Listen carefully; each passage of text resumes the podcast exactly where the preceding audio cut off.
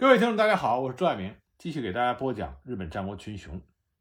上一次我们说到，三村氏投靠了毛利氏，准备攻打每座高田城的三浦氏。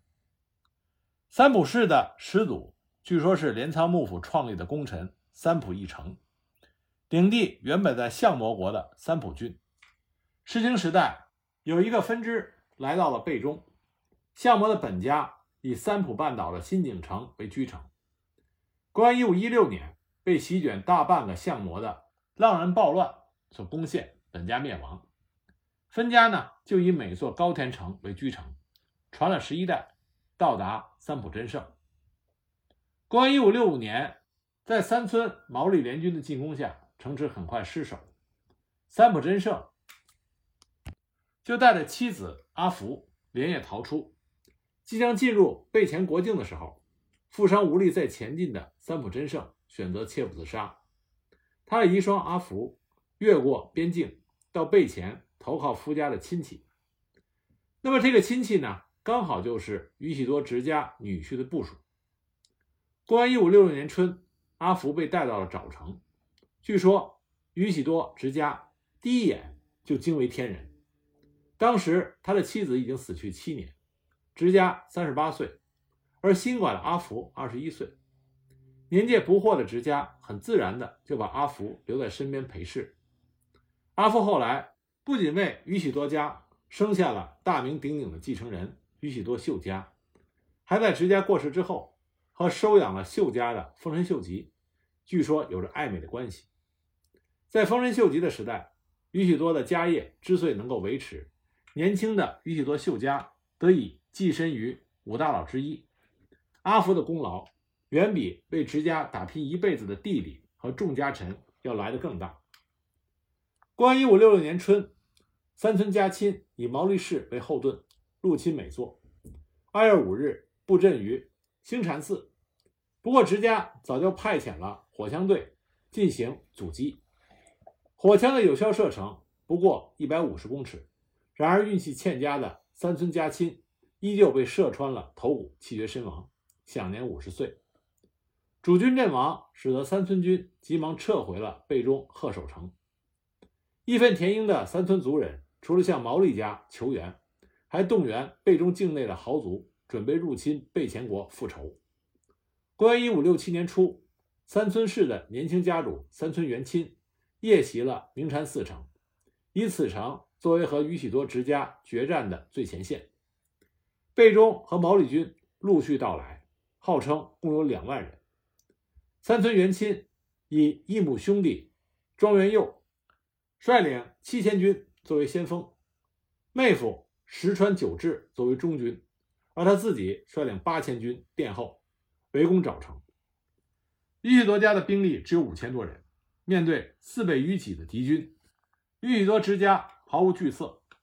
急于立功的庄元佑一开战就强攻。被宇喜多夺回的明禅寺城，结果中了宇喜多直家的埋伏，火枪队不断的扫射，七千大军瞬刻之间就灰飞烟灭，庄元佑本人也当场阵亡。出战的胜利大大鼓舞了宇喜多军的士气，也让原本为三村带路的备前豪族，像金光氏、松田氏、中岛氏、须须木氏等势力，转而投入宇喜多直家的阵营。不仅双方兵力随之改变，这更让这场战役成为名副其实的备前国和备中国的对抗。消灭了敌人的先锋部队之后，宇喜多直家接下来要对战的应该是石川久志的中军。石川之所以能够领军，靠的并非是军事才能，而是和三村元亲的裙带关系。因此，他看到友军折损的如此之大，顿时心生畏怯。竟然不战而溃，夹着尾巴跑了。这么一来，只剩总大将三村元亲和宇喜多直家对决了。双方的兵力为八千对五千多，三村家已经没有太大的优势。经过一整天的激战，三村元亲最后的八千兵力也因为不熟悉地理环境，败在了诡计多端的宇喜多直家的手下。动员了两万兵力。想削平整个备前国为父报仇的三村元亲，居然踢到了一块大铁板。不仅他自己捶胸顿足，连想趁此机会将势力深入备前，进而入侵波摩，以一统山阴道的毛利元就也大感意外。明山寺城一战，让宇喜多直家一战成名。除了以寡击众外，直家并没有实施卑劣的暗杀手段，而是全凭计谋打败了鲁莽的敌方。直家的声望窜升到连主君浦上宗景也为之畏惧，更让备前境内的豪族们安分守己，不再有拉拢外部势力造反的念头。但是直家并不打算放过这些豪族，虽然他们不会再和三村、赤松或者毛利氏勾结。可他们效忠的对象是浦上宗景，而并非是他宇喜多直家。为了实现下课上的目的，直家必须排除这些不听命于他的国内的独立势力。那么，首先呢，是在公元一五六七年七月，宇喜多直家借口松田氏在明禅寺城之战出兵太慢，派军包围了松田氏。松田氏只是一个笑聚山头的小城主。哪敌得过实力足以吞下整个备前的宇喜多直家？抵抗几天之后就陷落了。备前自南北朝以来延续最长的势力松田氏就此灭亡。八月，直家又派遣他的小弟弟中家率领九千兵进攻备前、备中每座三国交界处的备中佐井田城。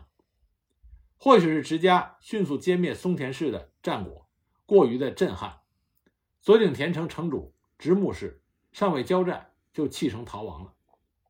正当直家要继续扫平其他豪族的时候，长年以来被直家孤立的主君浦上宗景和多年来对立的毛利氏结盟，以对抗势力正在快速做大的宇喜多家。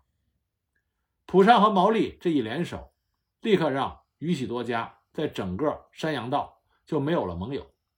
为了突破外交上的困境。宇喜多直家就结盟了山阴道的昔日的敌人尼子氏，以对抗浦上毛利氏的结盟。盟友从无到有，这应该算是宇喜多直家在外交上的重大突破吧。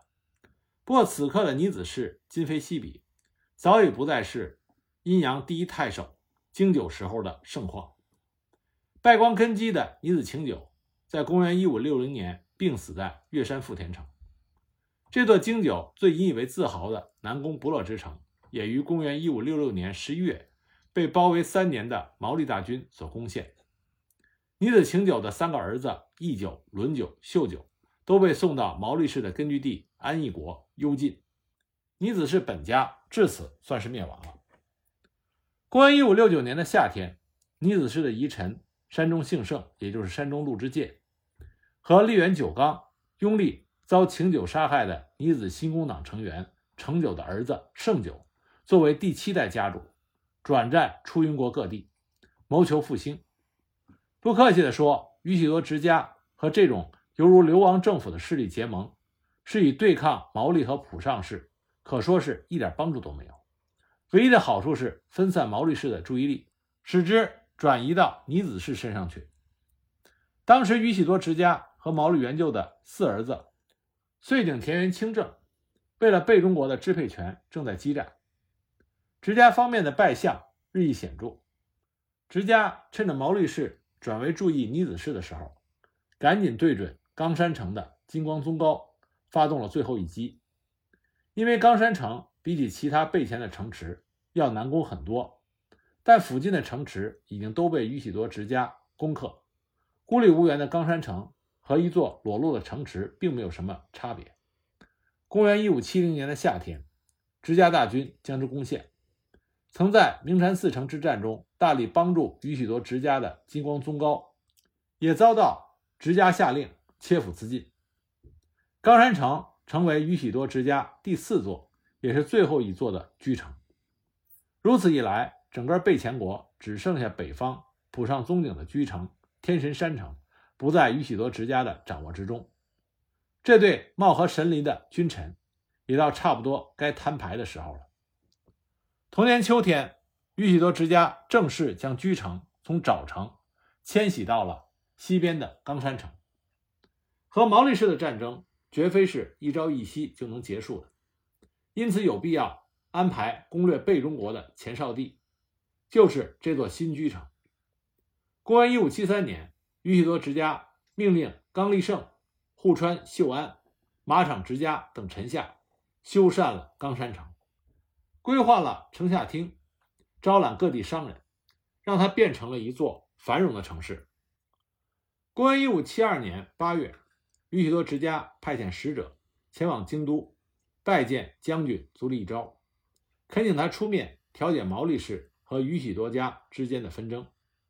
直家之所以这么做，是因为先前他的主君浦上宗景进京和织田信长密谈，虽然不清楚内容，但大致不出浦上希望要接受织田的援助以对抗宇喜多。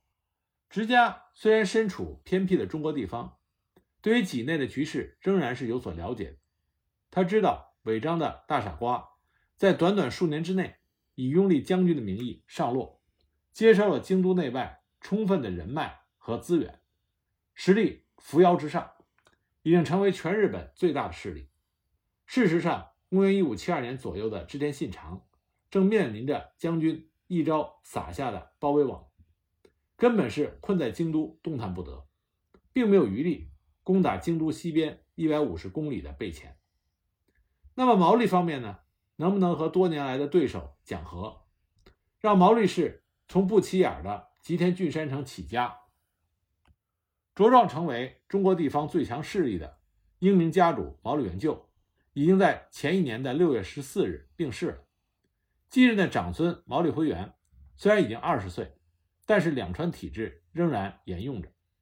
毛利氏的战略和政略，都是由元旧的二儿子吉川元春、三儿子小早川龙井和若干家老来主导。在当时的战国大名里，毛利氏的家主的权力明显是小了许多。这种传统，即使在江户时代萎缩到只剩三十六万九千担的长州藩，也没有改变。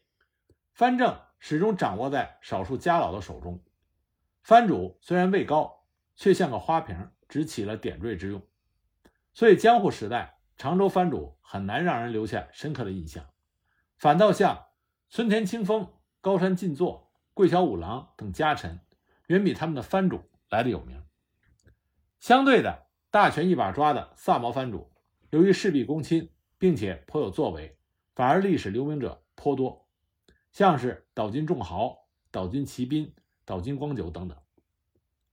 两船中的吉川元春并不同意与宇喜多直家和解，此外，他也不主张积极响应信长包围圈，认为没有必要将毛利家的大军送往畿内，只为了道义而站上最前线和织田信长正面交战，而应该先在山阴、山阳等地观望，趁势攻下背中、背前，甚至推进到波摩，然后当信长包围圈发挥作用的时候。再趁势攻入京都即可。小早川龙井则持不同的看法，他认为应该和浦上宇喜多和睦相处。毛利家最终的目的还是要上洛和京都的信长决战，因此没必要和乡下大名耗费太多的时间。但为了让己方上落时能够更无后顾之忧，他强烈主张宇喜多必须撤出整个的备中。虽然毛利家内部选择了龙井的主张，但如此苛刻的要求，宇喜多直家当然不可能接受，所以这次的和解毫无成效。公元一五七三年春，直家喜获麟儿，因为视为接班人，就用上了自己的乳名八郎称呼。那么这个孩子就是后来著名的宇喜多秀家。毛利宇喜多氏之间的僵持。在隔年，终于有了破冰的发展，促成人物就是前将军足利义昭。信长包围圈自从最有力的成员武田信玄在公元一五七三年四月十二日病逝于信州之后，这个包围圈对信长也就构不成什么威胁了。解除危机的信长马上就对包围圈的始作俑者，称他为御父的足利义昭展开猛攻。当年六月。就攻陷了将军所在的二条城，逼得足利义昭仓皇的逃出畿内。室町幕府也因为主子的逃离而覆灭。在本愿寺十一代做主本愿寺显如的帮助下，足利义昭从借港出海，往西来到了背后。公元一五七四年，在今天的广岛县福山市上岸。山阴山阳的这些大名们，很多人一辈子都没有见过将军，听到将军在背后国登陆，还以为是微服出巡，纷纷前来求见。毛利家与许多家的和解以及同盟，就在这种愉悦的气氛下达成了。两家这一和解，就有人要倒霉了，而且还不止一家。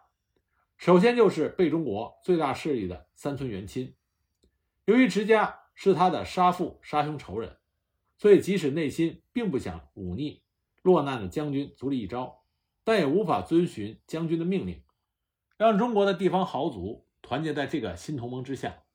因此呢，三村氏就成为第一个靶子，遭到毛利家和宇喜多家两强的东西夹击。三村氏的城池很快就接连陷落。